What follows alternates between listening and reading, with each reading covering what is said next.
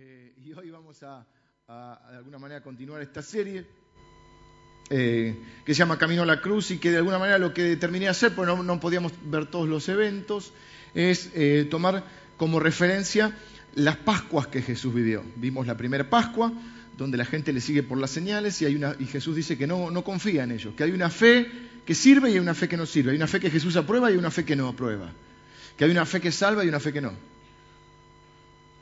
Y que vos podés creer en Jesús que hace milagros, como también, otro, como también podés creer al, al igual que San Cayetano da trabajo. Pero esa fe no te salva si no naces de nuevo. No hay evangelio sin cruz, es decir, no hay evangelio sin arrepentimiento, no hay evangelio sin fe, no hay evangelio sin cambio de vida, no hay evangelio sin transformación. Lamentablemente hoy vivimos, o, se vive, no sé si cómo será cómo ha sido antes, pero ahora se vive un evangelio sin cruz, donde Jesús es un método de autoayuda más para que Él te cumpla los sueños. Cosa que es mentira. Jesús cumple los sueños. ¿Quién dijo eso? Si tus sueños están alineados con la voluntad de Dios, sí, si no, no.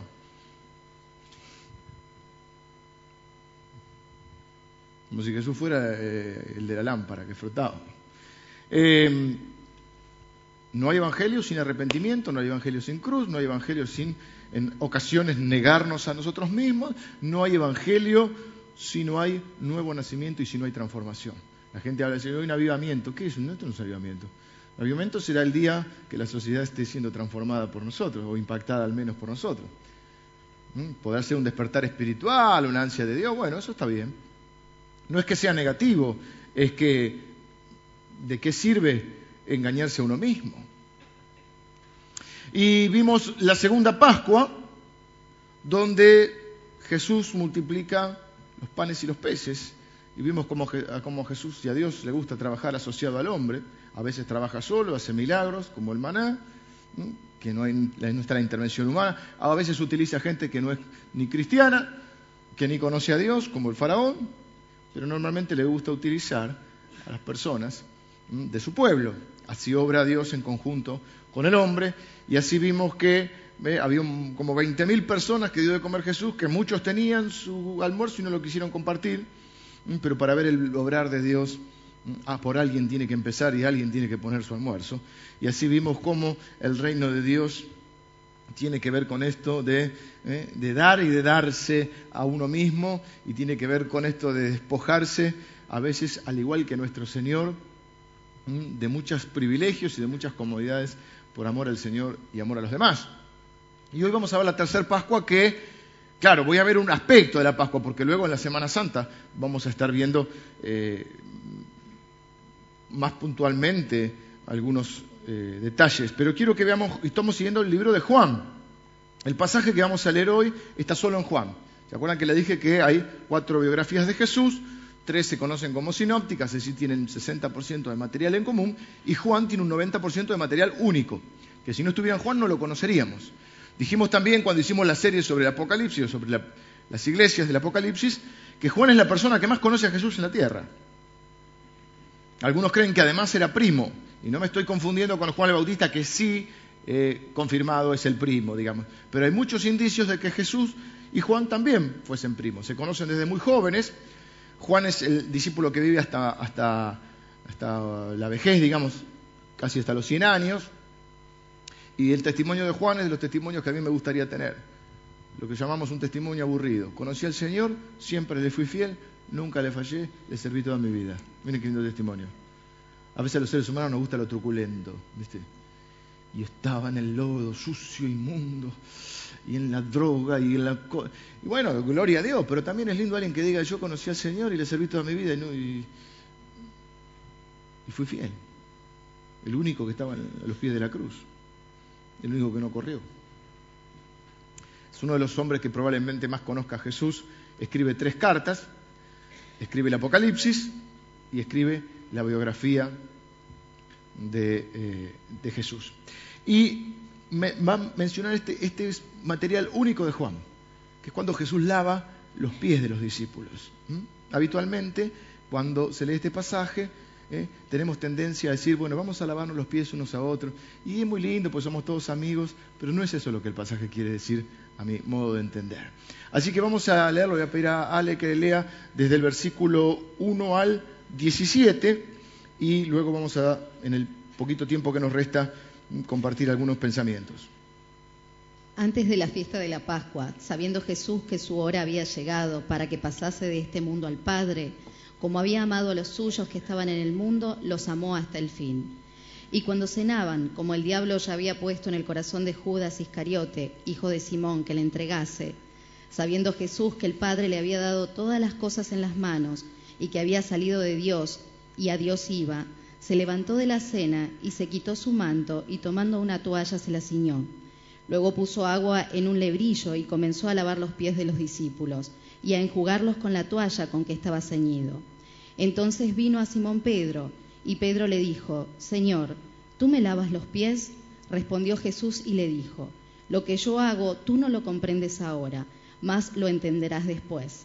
Pedro le dijo, No me lavarás los pies jamás. Jesús le respondió, Si no te lavare, no tendrás parte conmigo.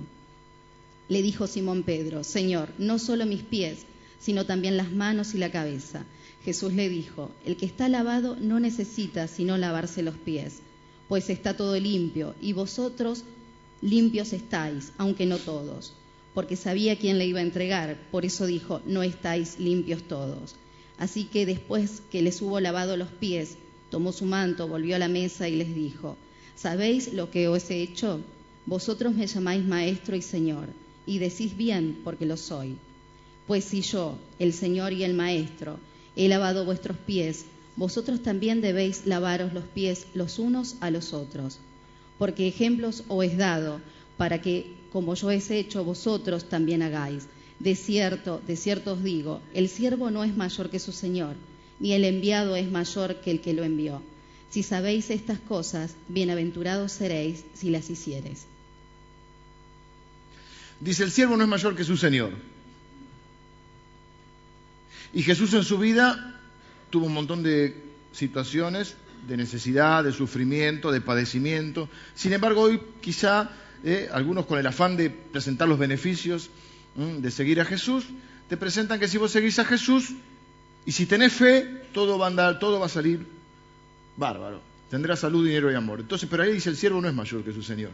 Entonces, ¿qué quiere decir? Que si vos, si tenés fe y te va a ir todo bien, estás a prueba de todo sufrimiento, que tenés más fe que Jesús. Acá es claro Jesús. Jesús, ¿usted me llama maestro? Muy bien, hacen bien, porque lo soy. ¿eh? Pero vas a ser bienaventurado si haces lo que yo hago. Bueno, vamos a ponernos en historia. ¿Qué haría usted si sabe que usted mañana lo van a asesinar? Que hoy es su última noche. ¿Con quién compartiría la cena?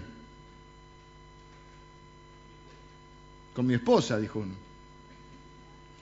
Bien, ¿eh? Bien ahí, sumando un porotito. Después le decimos, está, está. Después le, después le contamos, ah, Igual fue una buena elección. Una última noche romántica. Bien, bien ahí. Esta iglesia está siendo instruida en el camino del Señor.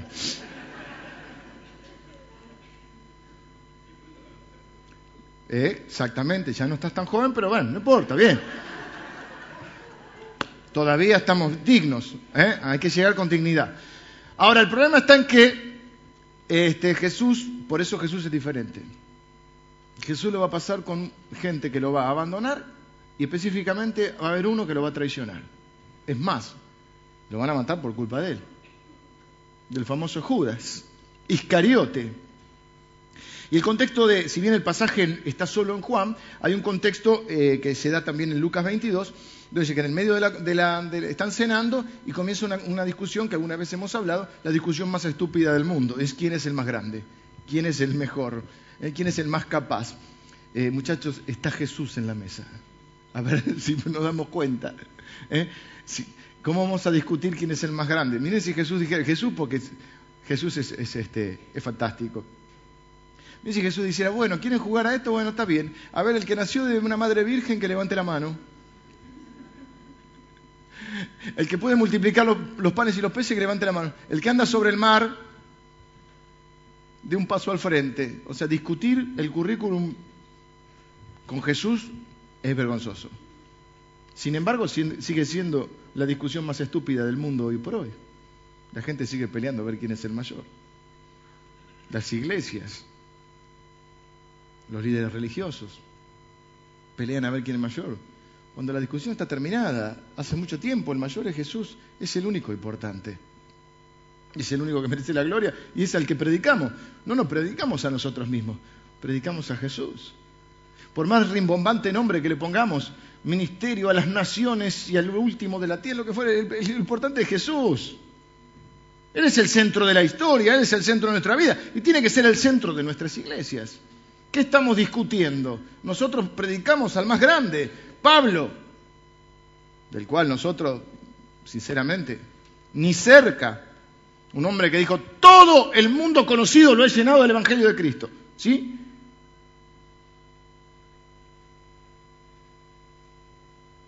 Él dice, yo me propuse no saber otra cosa que a Jesucristo y a este crucificado. Me gustó eso del Papa, que dijo, lo importante no es el sucesor de Pedro, lo importante es Cristo. Bien ahí, Papa, le dije.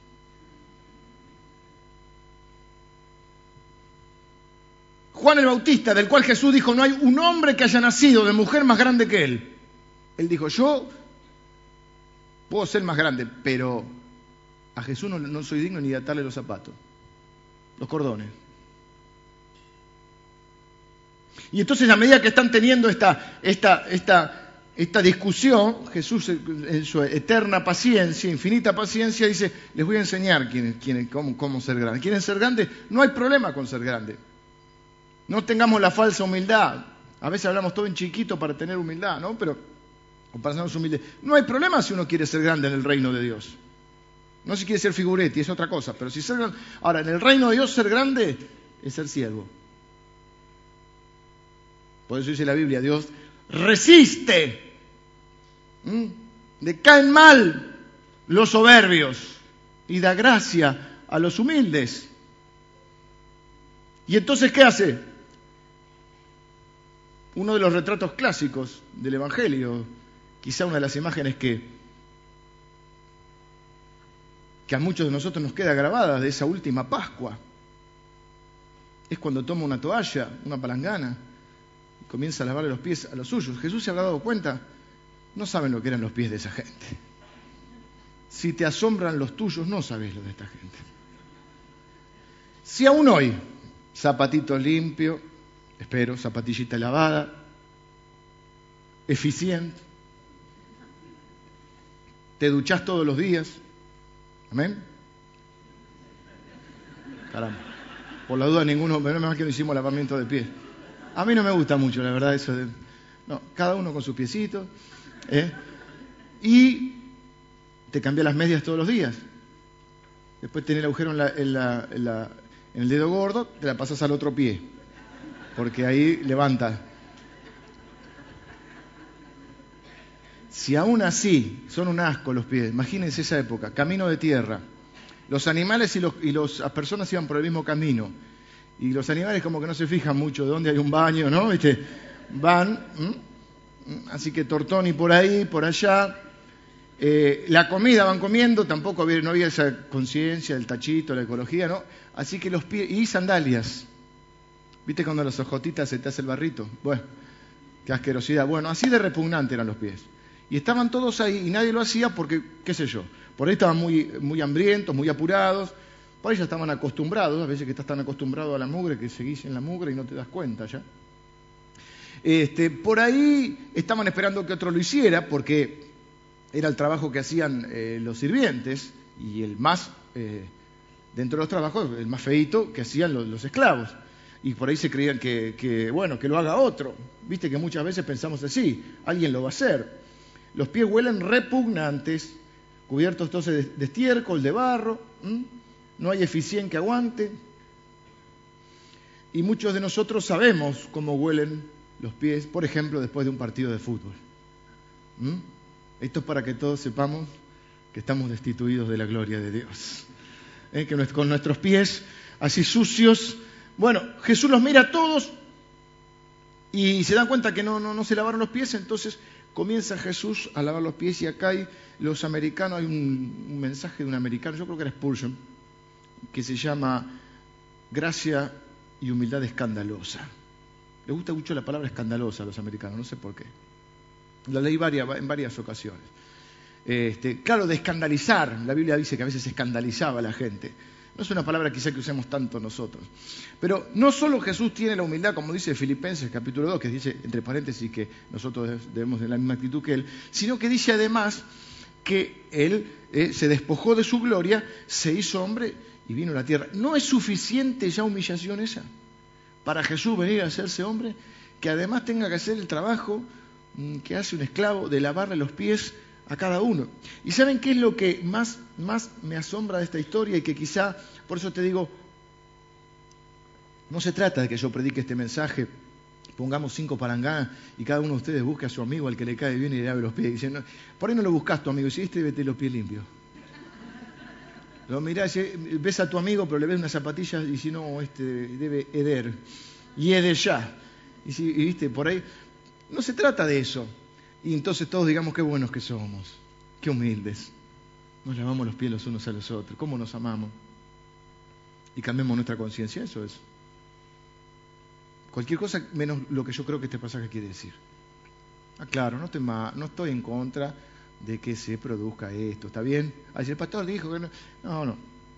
Hay personas que, hay iglesias o, eh, llamémosle, no sé, denominaciones que tienen el el, procedimiento o el hábito de hacerlo, y no, no está mal. Lo que quiero decir es que eh, lo que Jesús está queriendo enseñar y lo que yo quiero enseñar es otra cosa hoy.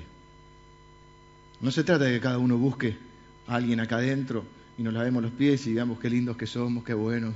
Y todos sabemos que hay lavamiento de pies por por la media, hoy la media rota no, vieja, hoy la media sana no. Se trata de entender qué es lo que quiso Jesús enseñar. Y lo más llamativo y lo que más primero me llamó la atención es que entre ellos estaba Judas y Jesús le lavó los pies a Judas. Jesús le lavó los pies al que lo iba a traicionar. A alguien que había compartido tres años con Jesús, que lo va a traicionar por unos pesos. Y es raro porque, ¿saben qué es lo raro? Jesús sabe que Judas nunca va a cambiar. Jesús sabe que Judas no se va a convertir, que no se va a arrepentir, que ni siquiera quizá lo valore lo que le está haciendo pero lo hace igual. Porque el Señor no lo hace para Judas, el Señor lo hace para el Padre. Porque el Padre nos enseñó a amar al enemigo y hacerle bien al que nos hace mal y a bendecir al que nos maldice. No importa si lo valora o no. No lo hago para Él, lo hago para el Señor. Porque Él sí lo valora. ¿Qué hizo Judas hasta ahora? Se estuvo robando la plata de las ofrendas. Y eso está bien mal. Y nadie que haga eso, entre paréntesis, va a salir ileso. Nadie que se robe la plata de la ofrenda no va a tener al menos el trato de Dios. Durante tres años se robó el fondo del ministerio, lo va a traicionar, lo va a asesinar, o va a hacer que lo asesinen, se va a suicidar, se va a ir al infierno. Jesús nunca pecó contra él, nunca hizo nada malo. Cualquiera podría haber dicho, bueno, ya está, ya tres años, bastante paciencia te tuve, ya es suficiente, eh, andate al diablo. En este caso iría justo.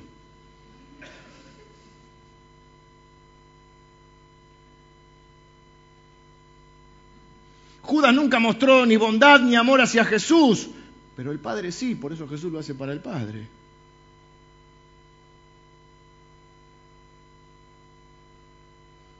Y este es el corazón de la humildad. Una, hay palabras que son muy fuertes, yo le dije a los chicos, hay palabras que son muy fuertes y que de alguna manera eh, describen mucho, aunque a veces han perdido sentido porque se utilizan mucho.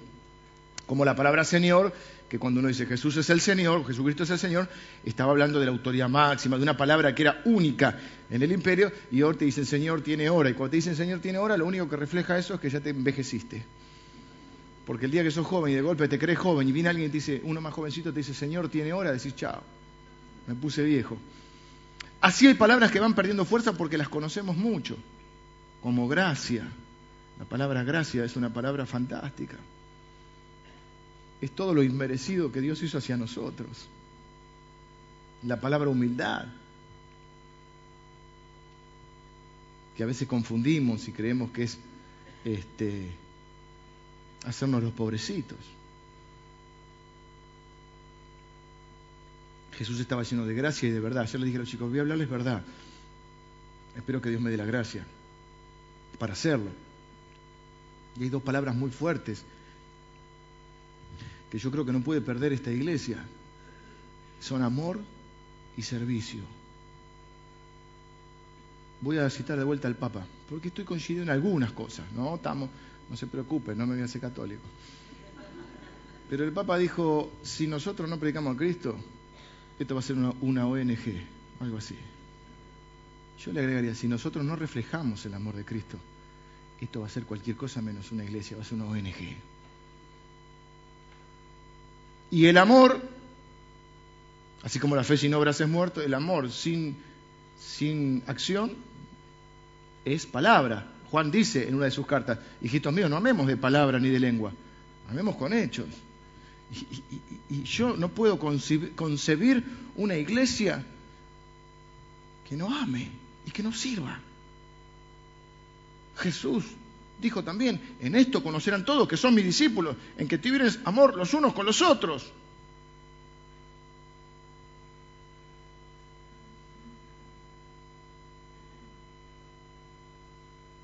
Y no hacemos las cosas porque van a funcionar, o porque van a dar fruto, o porque vamos a tener éxito, o porque, bueno, alguno con esto eh, voy a tener una devolución en algún sentido eh, de tiempo, de energía, de dinero. No, no, hay cosas que no van a funcionar, pero las hacemos igual porque amamos a Dios. Hay gente que no va a cambiar y lo hacemos igual. Hay gente que no lo va a valorar. Pero si vos lo entendés así, lo haces para Dios, no vas a decir, como muchas veces hemos dicho, y yo también, perdí mi tiempo. Al final, ¿para qué lo hice? Perdí el tiempo, perdí la energía en alguien que no va a cambiar. No, como lo hice para Dios, no es pérdida de tiempo, no es pérdida de energía, no esperaba otra cosa, no esperaba que me lo agradezcan.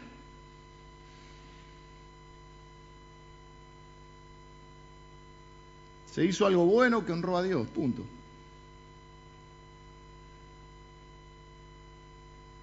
Creo que una de las razones que me molesta tanto a Judas es que a veces me parezco más a él que a Jesús.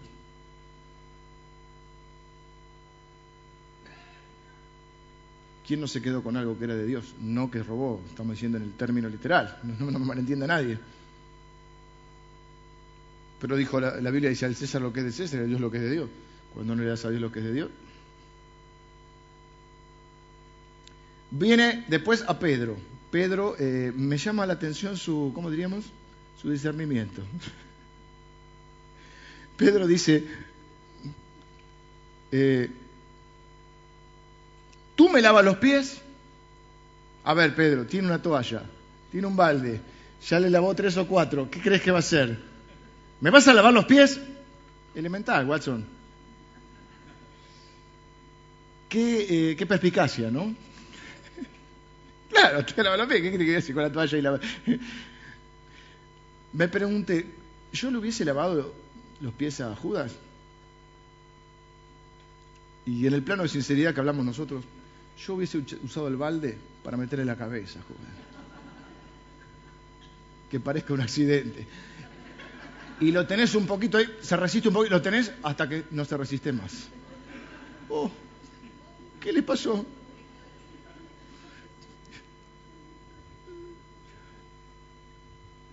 Porque la verdad. Porque para que la palabra sirva tenemos que reconocer por lo menos nuestras miserias. Un tipo que, sinceramente, en este lugar, que sabés que vos le diste tres años de tu vida, lo alimentaste, lo alojaste, le diste tu confianza, le enseñaste la palabra, y el tipo te va a traicionar por unos pesos. Y vos tenés que lavar los pies con caca. No es mala palabra. No, mejor le metés la cabeza ahí, oh, oh, en nombre de Jesús ahora, ahora, y lo tenés ahí, ¿viste?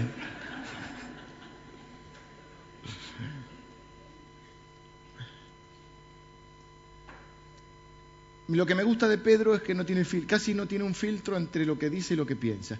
Eh, escuché una frase esta semana que dice, no tenés que decir todo lo que pensás, pero sería bueno que pienses todo lo que decís. Está bueno. Pedro no tiene ese filtro, pero es lindo porque entonces uno ve fácilmente. Pedro es honesto. A diferencia de Judas, Judas nunca dice nada. En la Biblia no se lo escucha hablar a Judas. Solamente un pensamiento acerca de, los de que la plata se le había dado a los pobres, que dijo que era un desperdicio de plata, y la Biblia aclara, dice esto porque se robaba la ofrenda.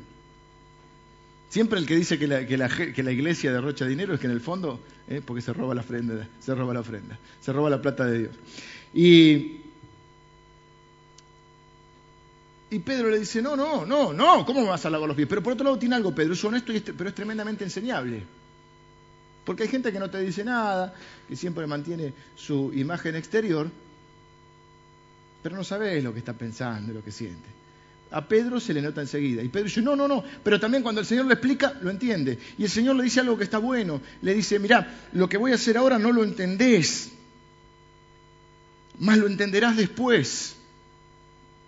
Al final del camino, cuando lo mires en retrospectiva, vas a ver que tiene sentido lo que estoy haciendo, aunque hoy no entiendas. ¿Dónde voy a estar dentro de 50 años? Bueno, no sé si voy a estar. Acá. Dicen que ya nació el hombre que va a vivir mil años. Salud. Es un dicho, yo, si llegamos bien a los 90 y nos acordamos de quiénes somos,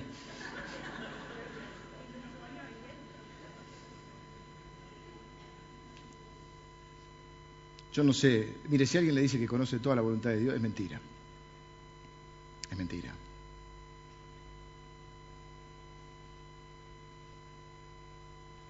Lo cierto es que lo único que uno puede hacer, si no, ¿qué es caminar por fe? Lo único que uno puede hacer caramba, lo único que uno puede hacer es vivir amando a Dios, tratando de ser como Jesús, tratando de ser lo más obediente posible, arrepentirse cuando uno peca y vivir en la gracia, en la humildad del Señor. El resto le, corresponde a Dios. Y hay muchas cosas en nuestra vida que cuando pasa el tiempo las entendemos, aunque en el momento no. Porque el obrar a Dios es maravilloso. Una vez yo traje un telar, ¿se acuerdan? Cuando nacieron mis hijos, Lili hizo uno para cada uno, y, cuando uno lo da vuelta, ¿qué ve? Ve una serie de hilos enredados y no entiende. Y nosotros vivimos así, vivimos bajo el telar de Dios. Y vemos los nudos, todas las, las incongruencias, pero cuando uno lo da vuelta es algo lindo.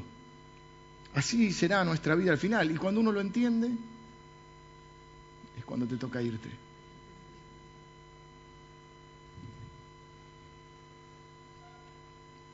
El problema de la mayoría de los libros que uno compra, los libros cristianos, de los cuales no estoy en contra, pues si me parece, parece que estoy, en contra cuando se le da más importancia a los libros que a la Biblia. Y que te la pasas leyendo libros cristianos, no leíste la Biblia. Es que la gente los escribe en retrospectiva. Entonces después de su experiencia te dice, algo bueno, pero te dice paso uno, paso dos, paso lo que tenés que hacer. Pero ellos cuando lo vivieron, no lo vivieron con paso uno, paso dos. Lo tuvieron que vivir por la fe, porque al fin y al cabo se trata de vivir por la fe. Todo lo queremos poner en pasos. Pero la realidad es que esa es su experiencia, que no necesariamente sea la tuya. Y por otro lado, que qué vivo, lo escribió después.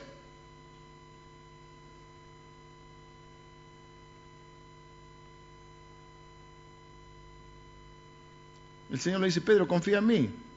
Un día vas a mirar para atrás y vas a entender. Este concepto de soberanía de Dios, que Dios está por encima de todo, que Dios está eh, en lo que podríamos llamar ahora que está de moda el reciclaje. Y agarra algo que nos sirve y hace algo bueno, algo maravilloso. Solo Dios hace eso. ¿Qué otra cosa quiere decir Romanos 8 cuando dice, sabemos que a los que aman a Dios todas las cosas funcionan para bien? Si todas las cosas no son buenas, si todas las cosas no son lindas, si hay cosas que son horribles y hay cosas que son basura, sin embargo de todo Dios saca algo bueno. Y Pedro dijo, no, no me lava los pies.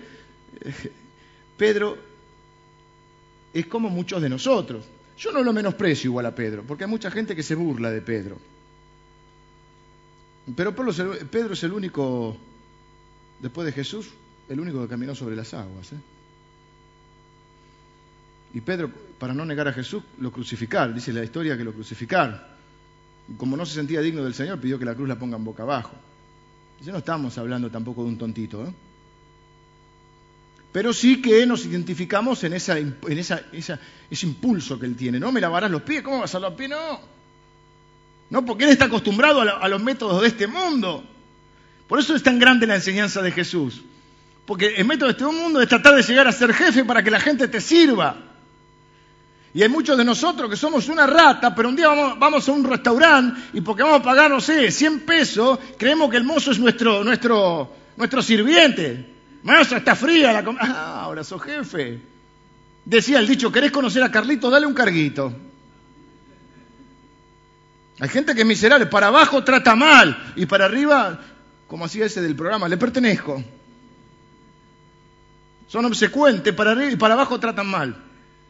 Esa es la peor, eh, la peor este, miseria. ¿eh? Por eso creo que Napoleón dijo que la nobleza de un hombre se ve en cómo trata a alguien del cual no puede sacar ninguna ventaja. Pero de golpe, en alguna ocasión, porque vas de vacaciones por algo, ¿eh? y crees que porque pagás algunos pesos podés maltratar a alguien. O aquellos de ustedes que tienen empleados. Se respeta para arriba y se respeta para abajo. ¿Crees que porque estás pagando un sueldo vos tenés derecho a faltar el respeto a alguien?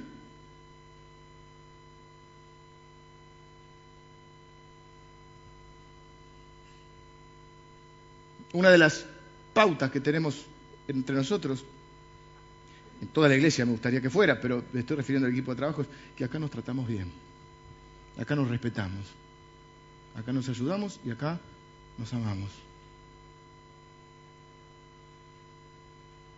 Y es una pauta que puse en mi casa también yo. O porque soy papá puedo maltratar a mi hijo. Total, él no me puede contestar.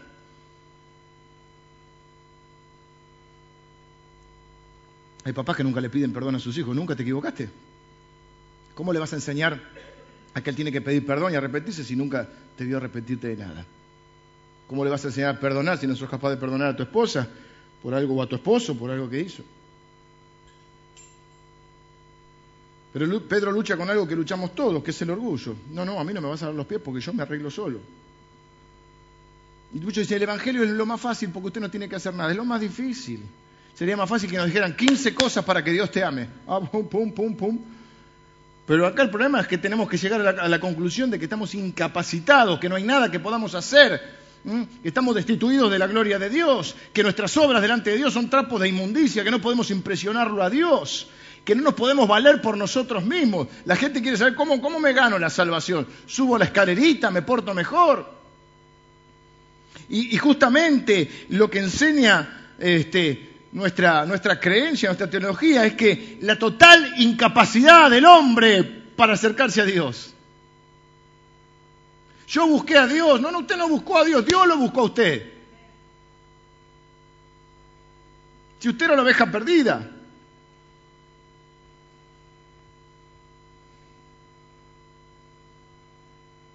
Jesús viene y dice, yo me encargo de todo, lo que tenés que hacer es, que, es aceptarlo, recibirlo por la fe, reconocer tu incapacidad.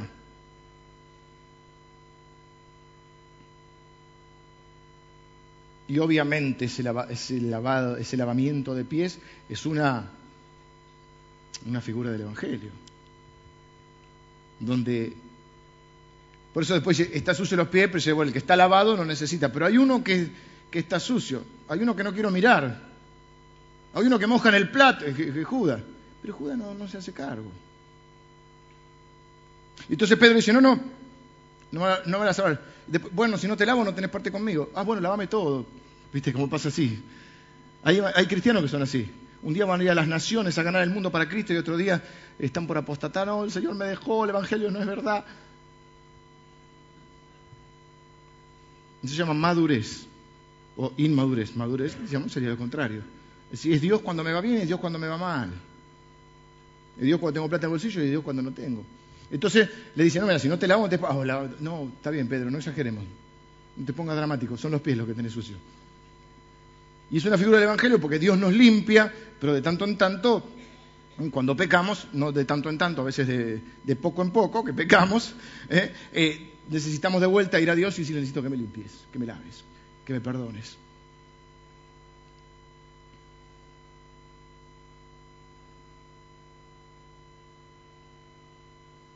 Jesús dice, vosotros, ustedes me, hicieron, eh, me, dicen maestro y hacen muy bien, porque lo soy. Pero no alcanza con que lo sepan. Solo serán bienaventurados si lo hacen. Y el problema de muchos cristianos hoy, ayer hablé de los chicos con esto, Algunos tienen la fe heredada de los padres, tienen que tener su propia fe. Otros tienen que asumir responsabilidad. Ayer fue una charla un poquito dura. Yo no sé si me van a volver a invitar después. Pero, pero a esta altura no me importa nada. No me importa nada. Más que predicarles lo que creo que es la verdad de Dios. Y mi deseo es que les sirva. Entonces yo no voy a buscar un versículo lindo para ver y encontré una perlita, una, como nos gustan los predicadores, hacían nuestro... No, tengo que darle algo que le sirva. Y a usted para que le sirva este pasaje no es que yo le hable de lo bonito y de lo humilde, que le tengo que hablar de algo que le sirva. Y que usted entienda que el cristianismo es dar no, más que recibir. Y el cristianismo es amar. Amar a Dios y amar a las personas. Y una iglesia sin amor es una ONG. Aunque hay ONG que tienen amor. Que, la iglesia, que el Evangelio no es un método para conseguir lo que vos querés. Para eso comprate el de Diprak Chopra, que suena tan lindo. Diprak Chopra. O el de, no sé. No, no, no mencionemos.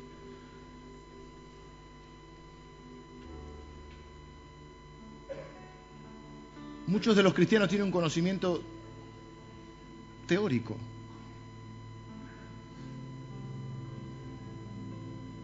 Muchas personas les gusta discutir de filosofía y de teología, pero el Evangelio debe y nuestra fe intensamente práctica. Cómo tratas a la gente, cómo gastas tu dinero, cómo gastas tu tiempo. Eso me refleja la forma en que ves a Dios.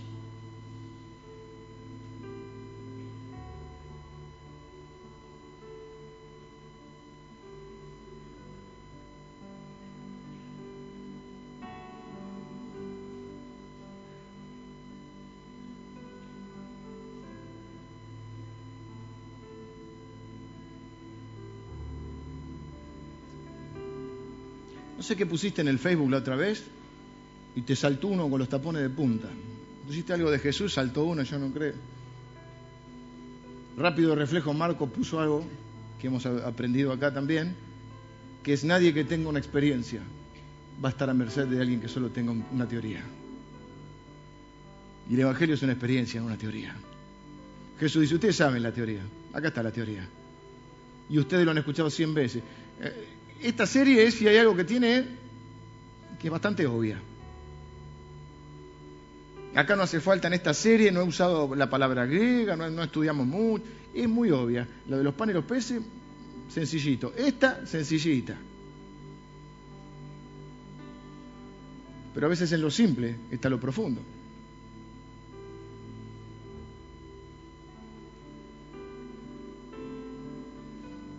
Y si algo he madurado como predicador es que ya no busco decir lo novedoso. Parafraseando a, a un teólogo viejo llamado Stott, me he despojado del ansia de originalidad para tratar de comunicar las viejas verdades de una manera fresca o nueva. Entonces todos sabemos que hay que lavarle los pies a los otros, hay que servir a los otros, pero sos bienaventurado solo si lo haces, no si lo sabes. Y podemos tener muchos sistemas teológicos, muchas doctrinas, pero nada se compara con la experiencia, una experiencia transformadora.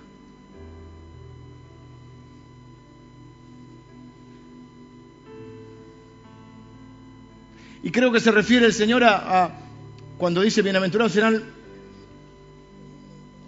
es que no hace falta con saber que hay que tener humildad, hay que tener humildad. No hace falta con saber que hay que ser siervo, hay que ser siervo.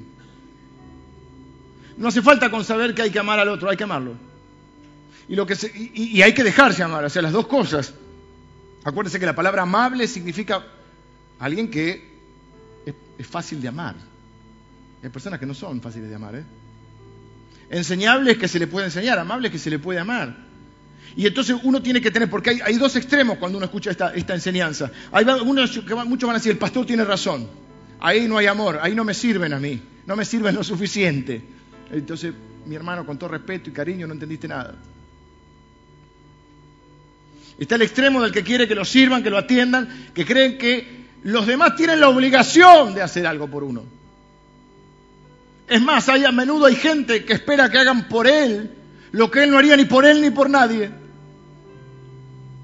Y hay otros que están en el otro extremo, que quizás yo los entiendo también. Es que tomamos la idea de Jesús y decimos, tenemos que servir, tenemos que hacer, pero no nos dejamos mucho servir. Hay gente que no se deja ayudar mucho. Quizá por orgullo por una cuestión de función, porque sos el hermano mayor en tu casa y estás acostumbrado a, resolver los problemas de los demás. Yo cuando empecé, yo, yo, yo cuando empecé, gracias por los que me esperaron todos estos años, yo cuando empecé el ministerio no sabía nada. Ahora hace poquito, no mucho, pero antes no hacía nada. Sí le agradezco a Dios la paciencia y a muchos de ustedes. Yo cuando empecé creí que mi tarea era decirle a la gente lo que tenía que hacer. Y dije, ¿cómo Dios me usa? Qué bueno que soy para esto.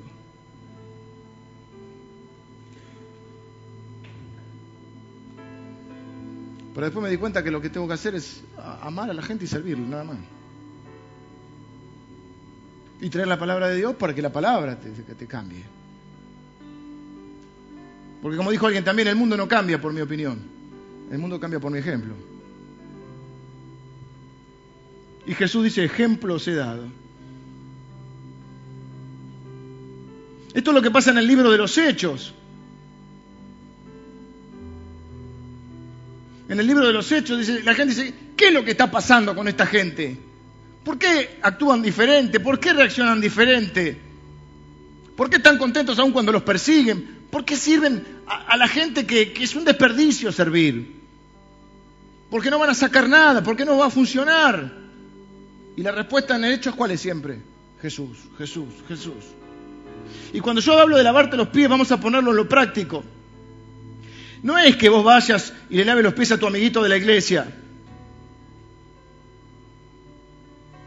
La Biblia habla algo que se llama sacerdocio universal de los creyentes. Todos los que estamos acá estamos a tiempo completo, full time, o como le dije a los chicos ayer, full life. Si no, no es cristianismo eso. Si no, es una tradición, es una, una buena costumbre venir el domingo a la iglesia. Pero la Biblia dice, reconócelo en todos tus caminos, en todos tus días, en todas tus actividades. Somos cristianos full life. Yo le decía ayer a los chicos, ustedes son más grandes, al menos en nuestra época por lo menos éramos hipócritas, che. Ahora ni eso. Pero ¿cómo puede ser que lea el Facebook de alguno y de golpe una barrabasada un insulto ahí, una grosería, y al, estado siguiente, ay, le dejo acá este video de Gilson que me bendijo, porque estamos locos. Antes por lo menos éramos hipócritas, lo cual no sé si... Pero ¿cómo puede ser? ¿Cómo puede ser que nosotros, yo además de esto intento jugar al tenis, estoy muy, sí, muy, muy, muy perseverante con esto. Y de golpe digo, oh, está al final del potro. Digo, ¿cómo puede ser que a una le pegue tan bien y a una tan mal? Viste, no lo puedes entender.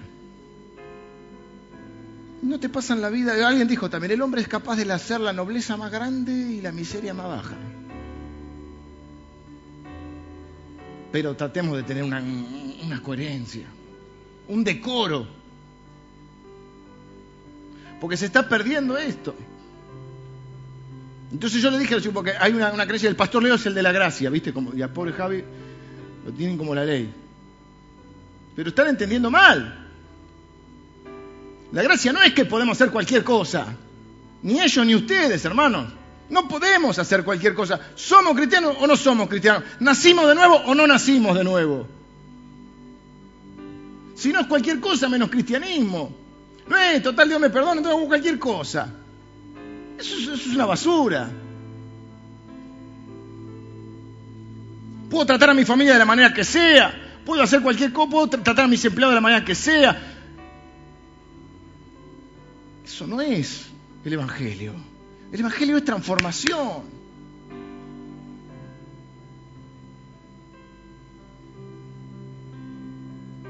Entonces, ¿cómo lo elaboro? Es muy sencillo lo que yo tengo que hacer. No tengo que ir a buscar a mis amigos. Eh, eh, en el trabajo, tenés un buen compañero. Y si alguien está atrasado con su trabajo, ayudarlo. Y si alguien se le rompió el auto, llevarlo con, con el tuyo. No hace falta que le- no te pongas fanático de poner el CD. El pececito atrás, el CD, la Biblia arriba del coso y todo el viaje estás... No, deja, el tipo se va a hacer araquiri y se va a tirar por la, la autopista, sí.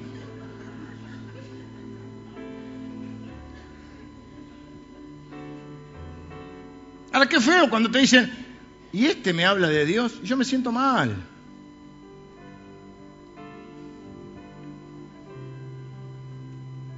Es que cuando tu esposa o tu esposo, por ahí un día alguien de los dos tuvo un mal día y llega a casa mal, no hace falta que le recites el Salmo 128, qué sé yo, cualquier, no sé si hay.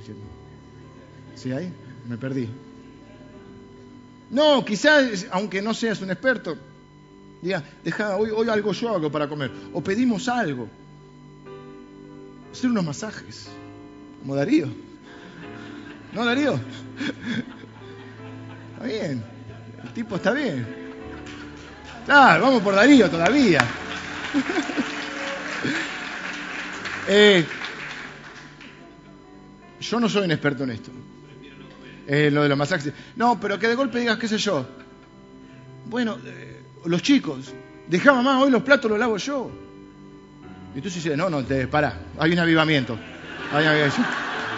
Falta que ordenen la pieza y se pudrió todo. Eso es lavar los pies. Eso es lavar los pies. Es que faltó tu compañero o está enfermo y vos, le pases la tarea. Eso es ser. Que seas cristiano y que tengas amor y sirvas a la gente.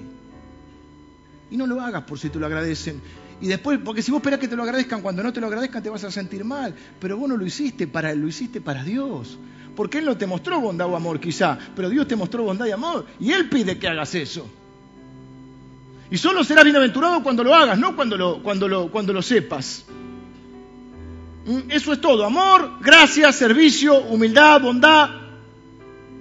Entonces sí, porque tampoco dijimos, tampoco vamos a suponer que vos haces todo eso, el tipo puede decir que buena gente. Vamos a suponer que él se va a enterar que vos sos cristiano. No, en algún momento un bocado, un bocadillo, algo tenés que tirar. O esperás. Y dice, che, ¿por qué, me, ¿por qué haces esto? O sea que yo soy cristiano. Y Dios, y Dios me ama y se supone que los cristianos amemos a la gente y yo te quiero ayudar. Entonces mostrás el amor de Jesús, porque también está la otra. Es decir, vamos a suponer que ellos van a dar cuenta que vos sos cristiano por lo que haces, no, a veces es hacer y comunicar, sin cargosear. Y en, en otras palabras, que tengas la autoridad de los hechos. Jesús lavó los pies de Judas sabiendo que nunca le iba a dar las gracias, nunca lo iba a apreciar.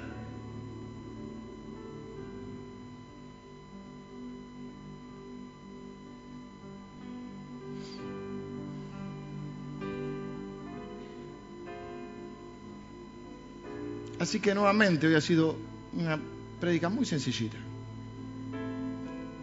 Al igual que el domingo pasado.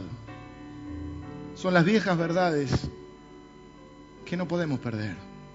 Si hoy me dijeran, yo me declaro teológicamente un conservador. Porque me parece que no podemos perder. No es todo malo conservar. Hay cosas que no que pueden cambiar, pero la forma puede cambiar. Pero tenemos que conservar las viejas verdades y las palabras que tenían tanta fuerza, como amor. Miren, un detalle simple. Yo pongo un versículo por día en el Twitter y ahora lo estoy poniendo en el... Lo único que pongo, no pongo, estoy tomando cafecito. ¿A quién le importa con quién tomo café yo? A nadie. Estoy tomando cafecito conmigo, ¿a quién le va a importar? No es un versículo que te sirve. No estoy mal del que haga otra cosa, claro, siempre, por la duda. Y ahora lo puse, empecé a poner el Facebook. Cuando pongo Dios te bendiga y te guarde, tengo 72 me gusta. Cuando puse el otro día, entre ustedes será diferente. El que quiera ser grande será servidor. 19. Digo, ¿cómo bajó el rating? ¿Cómo me bajó el rating? El otro que puse tampoco. Si yo hablara lo- lo- los idiomas del mundo y los del cielo y no tengo amor, soy como un, como un metal que hace ruido. Y tuve un treinta y pico. No, no, no, no pegó. Pegan las bendiciones. Y es lo que pega hoy. Y si vos querés ser predicador y tener éxito, vos le tenés que dar por ese lado. Vení que acá, a partir de hoy, que quiere decir que me estás escuchando a mí, a partir de hoy, que tengo la unción de Dios, tu milagro va a ser hecho ahora. Saco y lo reviso. Mañana me he visto de blanco, con un traje tipo hindú, un peinado así. Pobre, che, ya qué mal pensado son, ¿eh? Es una broma. A veces Dios te da el milagro, a veces no. ¿Qué? ¿No es Dios porque no te da milagro? Pero las viejas verdades son estas. Amor, servicio, gracia, humildad. Si no, hermano, hagamos, hagamos otra cosa. Sí, hay cosas más divertidas. Hagamos otra cosa. Esto es el Evangelio. Y yo sueño con que esta iglesia sea así. Sueño con que esta iglesia sea así. Si no tenés algo bueno que decirle a tu hermano, no digas nada. Me dijo alguien el otro día, que conozco hace muchos años, yo sé que no era de acá, era de otro lado, la, la, situación. Porque todo se sabe. Había, había, unas cosas que estaban, lo estaban criticando, pero en la cara nadie me dijo nada. Y eso es lo peor. De última, si ves algo malo en tu hermano, anda con amor. Primero servile, si no, no tenés posibilidad de decir nada, porque no va a tener fruto. Servile, y después si sabes qué, ¿por qué no te fijas acá? Me parece que te estás equivocando. Y yo quiero cuidarte, y soy tu hermano. Y yo quiero una iglesia así. Una iglesia donde realmente se vea que nos amamos, nos servimos y amamos y servimos a la gente. Porque si no es un asco. Si no es cualquier cosa menos una iglesia. Porque el Evangelio es mucho más que que el Señor te dé las cuatro o cinco bendiciones que crees. Así que tengo que terminar porque me fui de hora otra vez.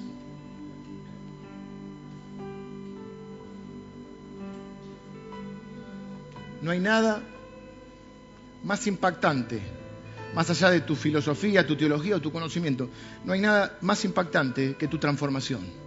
Voy a repetir esta frase. No hay nada más impactante, más allá de lo que sepas y de tus conocimientos, no hay nada más impactante que tu transformación, que tu cambio de vida. Que la gente diga, este antes era un amargo, ahora es una persona dulce, amable. Este antes era un egoísta, Ahora, ¿qué le pasa que comparte? Este antes era una persona, un criticón, ahora es comprensivo. Antes era vengativo, ahora es perdonador.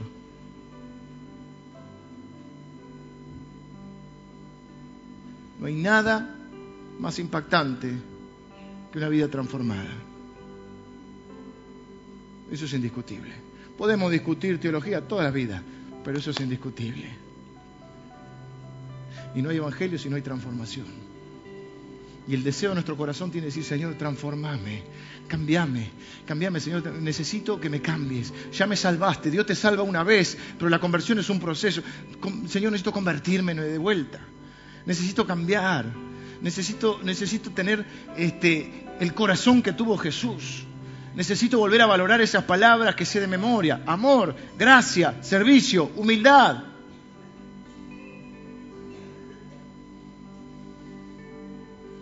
Y yo no creo que este mensaje sea antipopular. Yo creo que hay mucha gente que quiere ser desafiada, que ya se cansó de los espejitos de colores, que ya se cansó de, que le prometan de colores. Vamos a orar, Señor, en esta, en esta, en esta mañana yo te doy gracias. Porque tu palabra es verdad, Señor. Porque tu palabra nos cambia. Nuestra esperanza, nuestra única esperanza es tu palabra y tu Espíritu Santo. Nada más, ni nada menos. Señor, yo te doy gracias por tu bondad, tu amor, tu fidelidad y tu paciencia. Porque momentos antes de tu muerte elegiste lavarnos los pies. No pensaste en vos mismo. Señor, todos nosotros somos como Judas, más que como tú. Pero queremos ser como tú.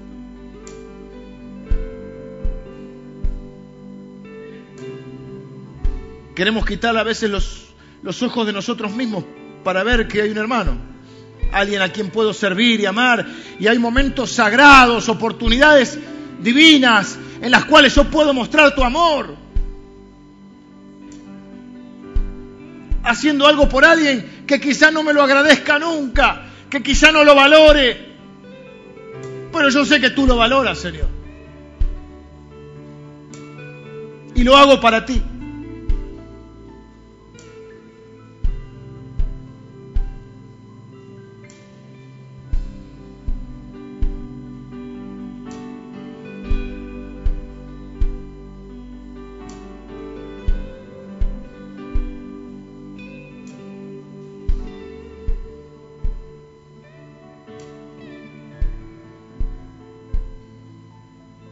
Señor, yo quiero ser humilde. Quiero servir.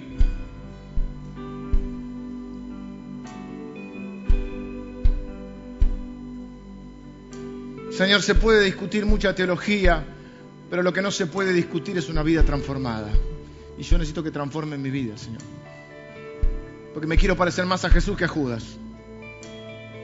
Y para eso necesito tu palabra y tu Espíritu Santo. Yo recibo tu palabra hoy. Y Señor, me quiero despojar de mi egoísmo y de mi autosuficiencia para reconocer que te necesito. Necesito que tú me sirvas. Necesito de mis hermanos, pero también ellos necesitan de mí. Por eso, Señor, yo te quiero pedir con todo mi corazón, Padre, que en esta iglesia se pueda ver tu amor a través de nuestro servicio. Señor, que realmente nos amemos unos a otros y nos sirvamos unos a otros. No de palabra, sino con hechos, Señor. Padre, que nuestras familias nos sirvamos unos a otros, que podamos servir a nuestros hijos, a nuestra esposa, a nuestro esposo, a nuestros papás, a nuestros hermanos. Señor, que podamos tener la actitud que hubo en Cristo Jesús.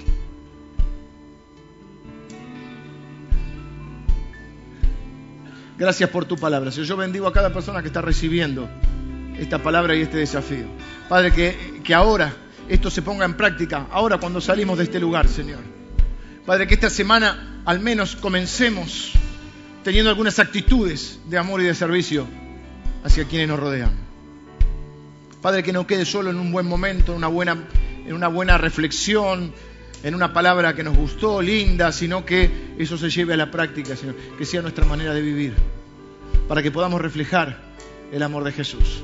Bendigo a cada persona que recibió esta palabra en este día y oro en el nombre de Jesús. Amén.